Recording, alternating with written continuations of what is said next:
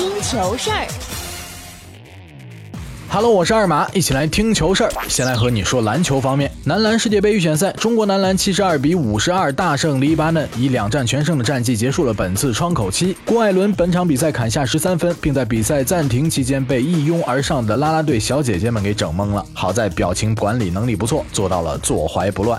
火箭背靠背回到主场迎战公牛，保罗作为指挥官，很好的梳理了球队的进攻，全场得到十二分、三篮板和十三次助攻。保罗回归之后，哈登也自然打得轻松很多，一上场就大杀四方，三分线外手感火热，最终得到三十分、六篮板和七助攻。火箭一百二十一比一百零五击败公牛，迎来两连胜，胜率来到百分之五十。这可是上赛季要夺冠的球队呀！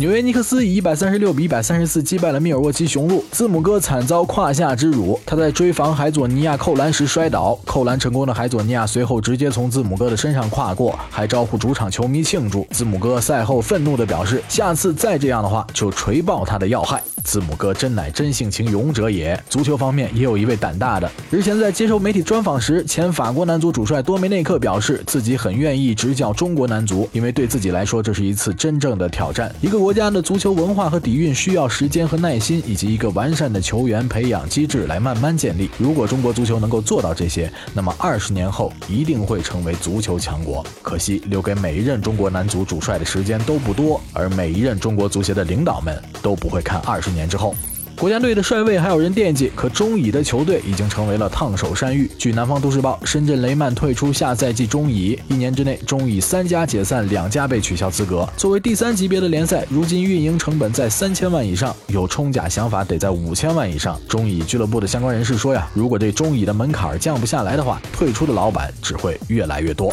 再来和您说冤家路窄。二零二零欧洲杯预选赛抽签结果出炉，其中列入第二档的德国抽到老冤家荷兰。两支球队在今年欧洲国家联赛就分到一组，结果德国小组垫底降级。博卡和河床的南美解放者杯决赛次回合一波三折，原定于十一月二十四号的比赛已经多次被延期。此前，南美足协宣布比赛将于十二月九号在伯纳乌进行，但是河床官方宣布球队拒绝前往。他们认为更改比赛场地会损害球迷利益，影响比赛公平性，而博卡同样不愿意长途跋涉，他们更希望直接取消河床比赛资格。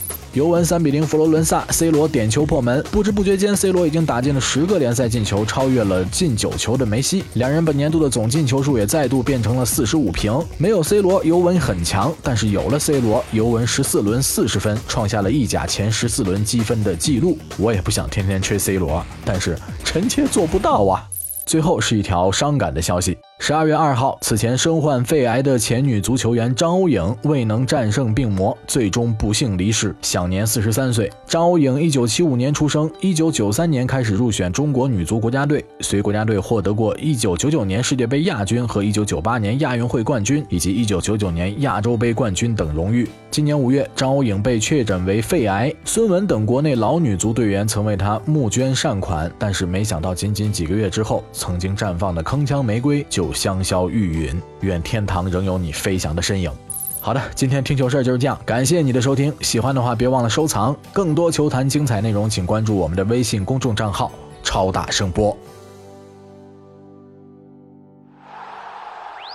声波体育，您身边的体育最强音。